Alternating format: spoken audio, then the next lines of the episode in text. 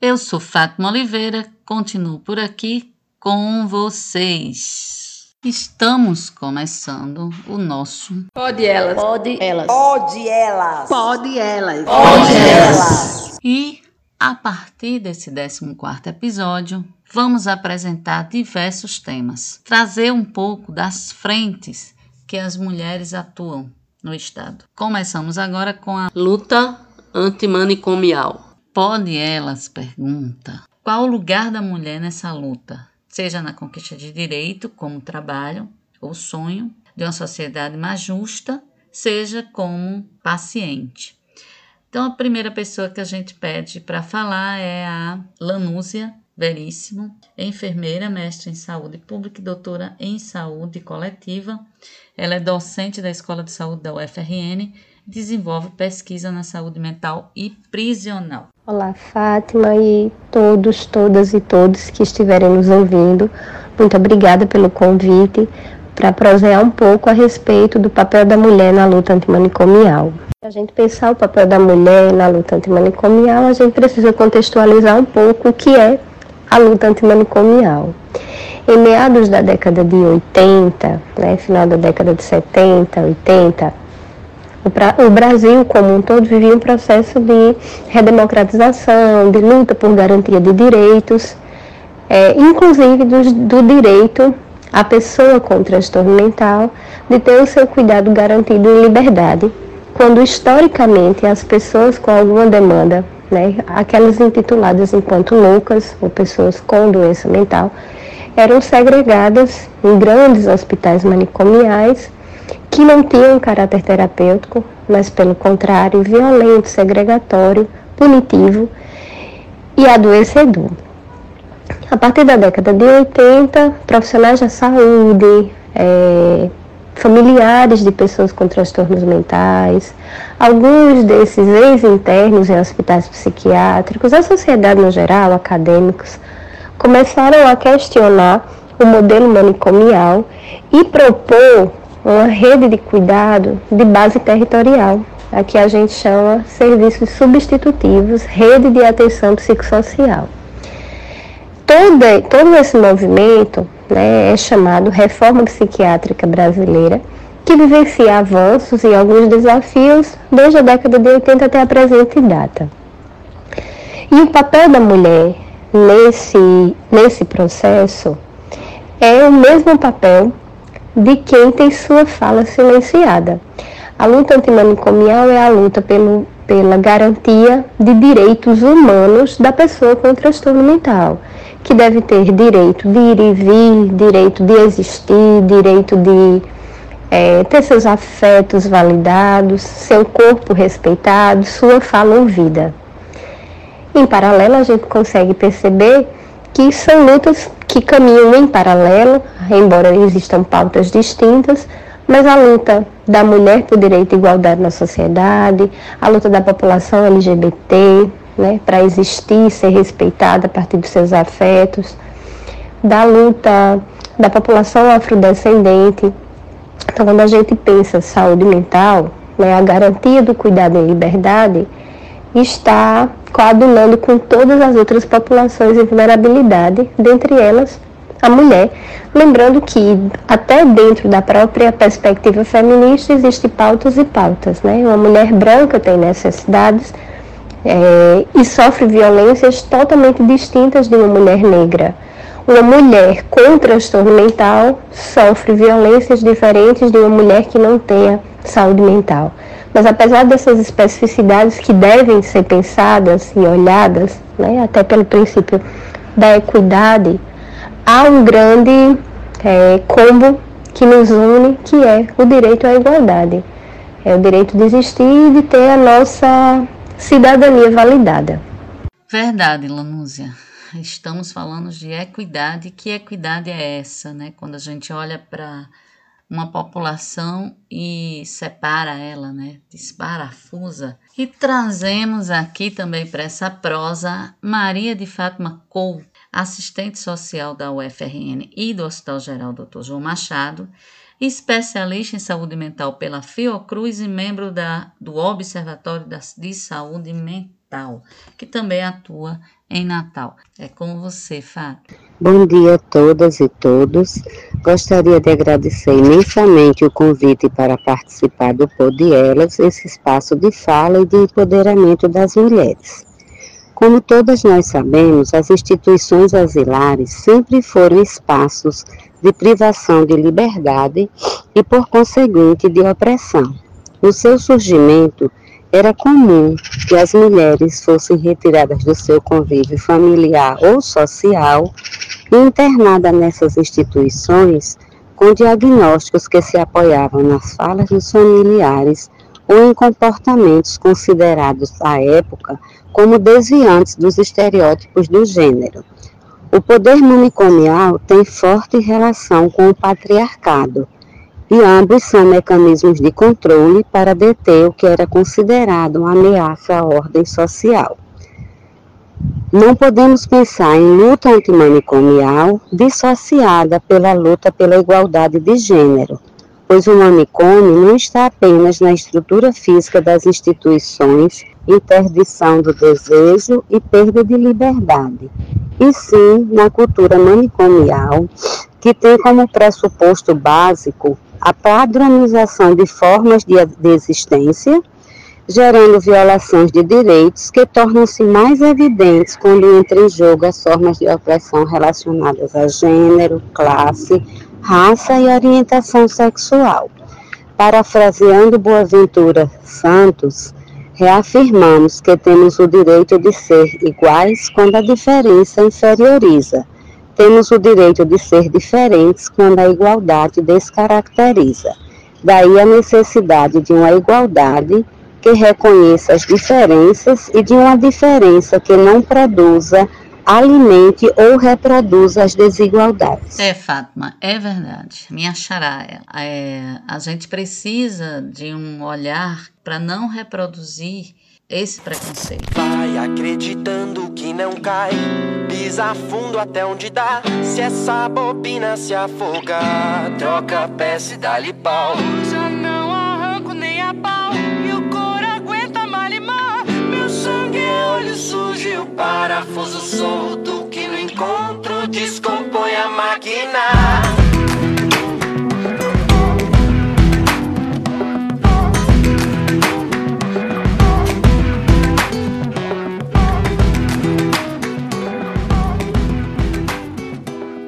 Mas o problema, como dizem Fátima e Alanúzia, a mulher ela tem que ser perfeita. E quando a mulher não está dentro dos padrões, ela é questionada, tem um parafuso solto. Somos uma máquina? É isso que somos? Estamos falando de uma sociedade patriarcal que exige uma mulher enquadrada dentro dos padrões patriarcais. Sim. Sou muito louca, não vou me curar. Já não sou a única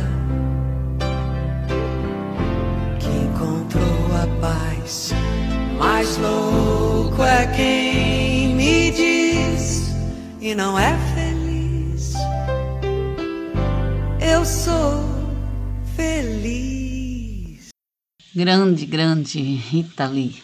E, continuando o nosso papo, vamos falar um pouco agora sobre essas mulheres que estão nos dando a honra de estar por aqui e como é que elas atuam como profissionais. Não há desinstitucionalização sem respeito às singularidades.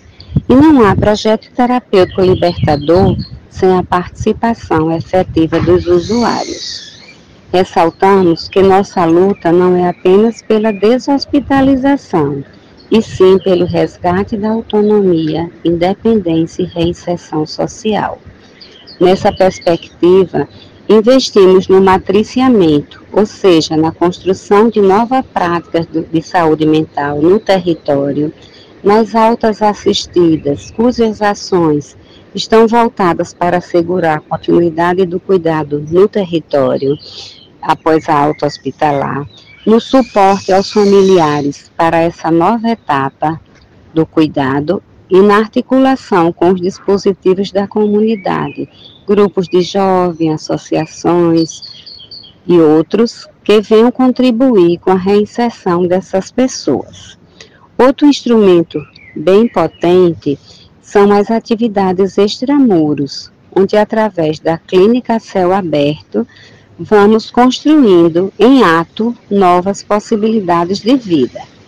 Somos também parceiras da implantação das três residências terapêuticas do município de Natal, que são dispositivos da reforma psiquiátrica brasileira para assegurar moradia digna aos egressos de internação prolongada nos hospitais psiquiátricos, em função da relação equivocada da sociedade com a loucura. Infelizmente, não temos ainda residências terapêuticas em número suficiente e ainda existem pessoas morando nos hospitais psiquiátricos e nas questionáveis unidades psiquiátricas de custódia e tratamento.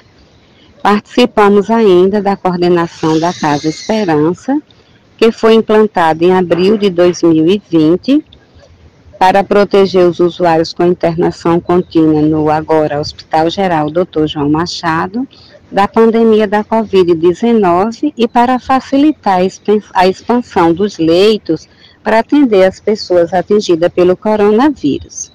Nossa proposta é que essa casa venha se constituir na quarta residência terapêutica do município de Natal, embora a SMS não tenha aderido à proposta de transição de responsabilidade até o momento. Aproveitamos para pedir o apoio do Ministério Público, dos Conselhos de Saúde e, claro, do mandato de Divaneide, para alcançarmos esse passo tão importante na garantia dos direitos dessas pessoas. Para finalizar, gostaria de dizer que nada nos impulsiona mais a seguir lutando do que acompanhar o retorno dos nossos usuários ao convívio familiar e social nada nos mobiliza mais do que a certeza de que, desconstruindo muros, estamos reconstruindo vidas. E aproveitando o pedido de Fátima, com relação às políticas, aos políticos e às instituições, as parcerias necessárias, chamamos aqui Divaneide Basílio, um minuto com ela. Alô meninas do nosso podcast, do nosso Pod Elas, com muito orgulho a gente está aí com mais uma edição, trazendo aí essa inovação de ampliar os temas. As mulheres nas artes, né, que é o nosso podcast, mas as mulheres em todas as áreas, elas acumulam um pouco dessa interface com a arte. É, um abraço para a nossa querida Fátima Couto, para a nossa querida Lanúzia, que atuam fortemente nesse debate da saúde mental e são né, verdadeiras é, guerreiras, tanto na luta para que o centro de convivência em Natal ganhe esse lugar né, de, de cuidado, de ampliação e de fortalecimento das artes. Né? A gente vê que é algo que tem sido muito presente lá, assim como no João Machado que é um lugar hoje que tem uma horta, né? E nós que temos a lei da agricultura urbana, a gente fica muito feliz com isso.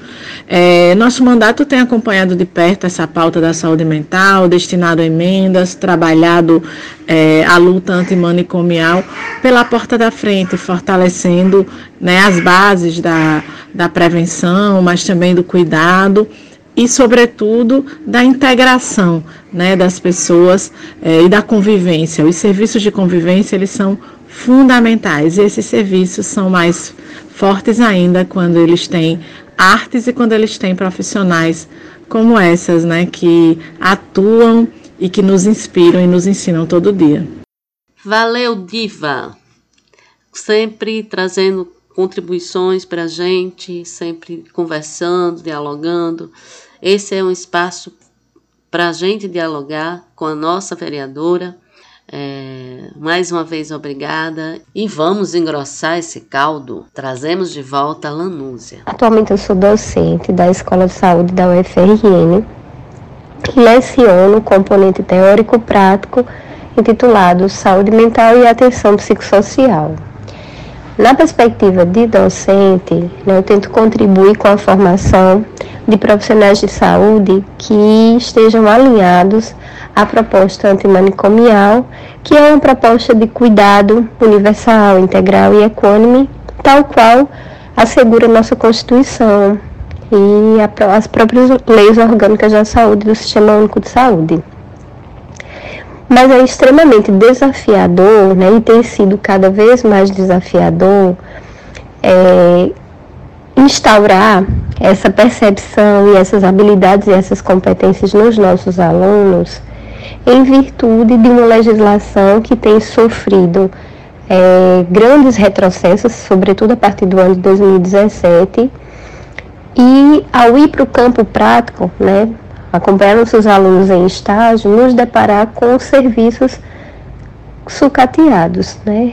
A rede de atenção psicossocial, ao menos neste cenário que a gente percorre do município de Natal, está fragilizado, tanto na questão quantitativa, números de centro de atenção psicossocial, por exemplo, quanto qualitativa, é, profissionais que são aquém da necessidade, é, estrutura física deficitária, recursos financeiros né, que não chegam a, aos serviços de ponta, e aí tudo isso fragiliza a própria assistência, o atendimento e, consequentemente, dificulta o nosso processo docente.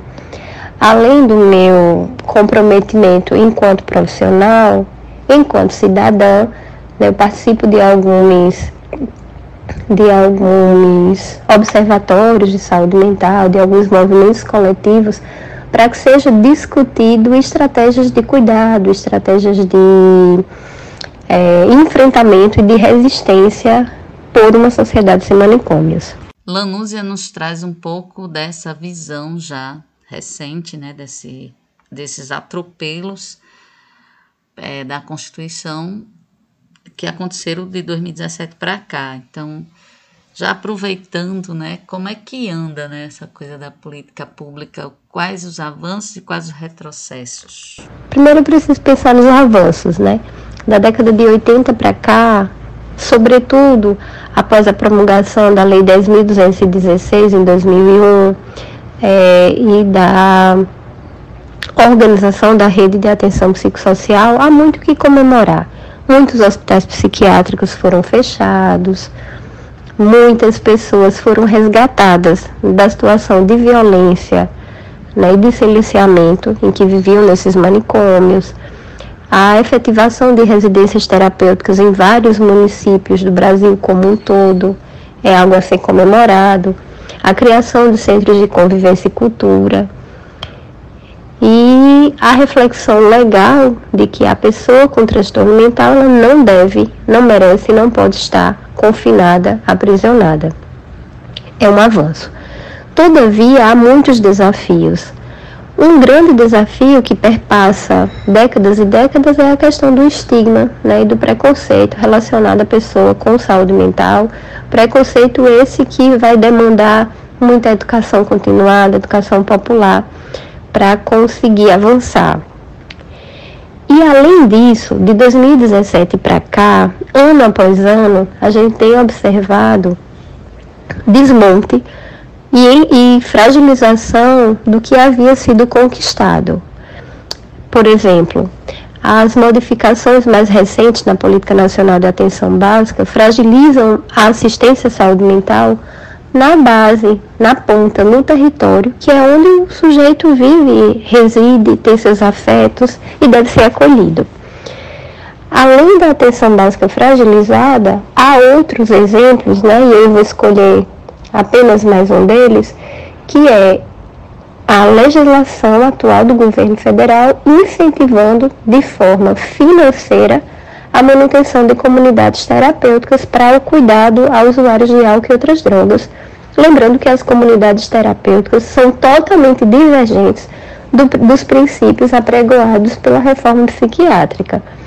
Então, além de todo o estigma e preconceito da sociedade no geral com relação à pessoa com transtorno mental, que a gente ainda demorará muito tempo para superar, há toda uma contra-reforma psiquiátrica vivenciada no governo federal atual, que fragiliza os serviços, que desmobiliza os profissionais de saúde, dentre outros desafios.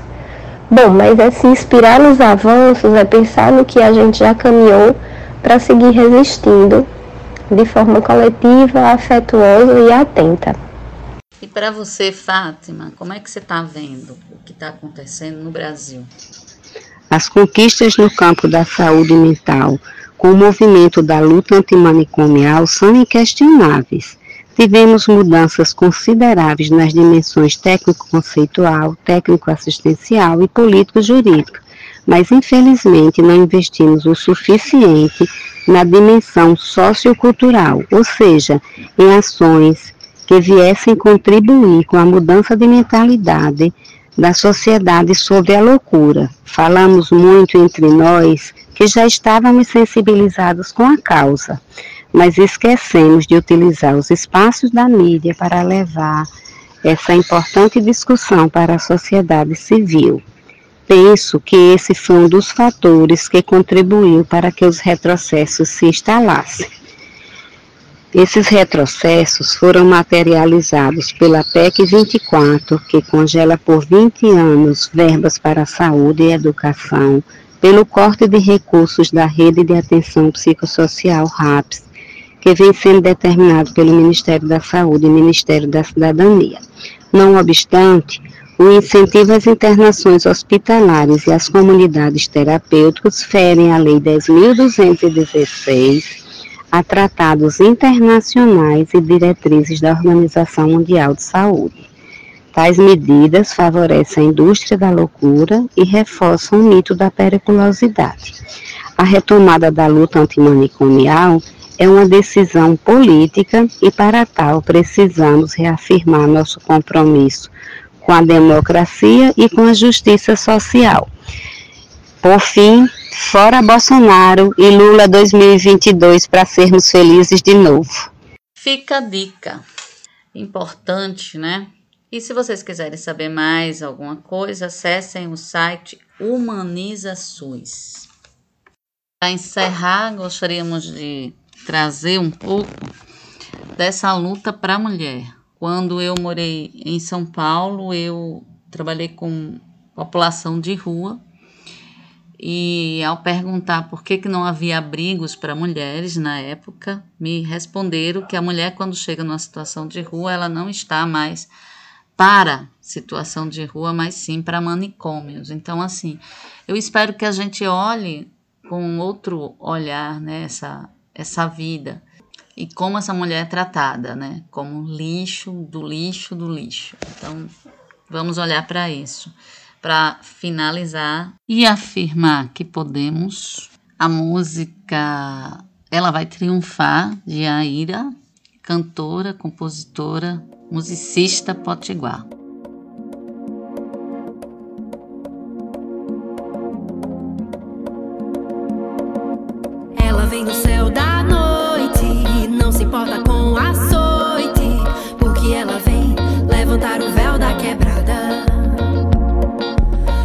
Consigo a própria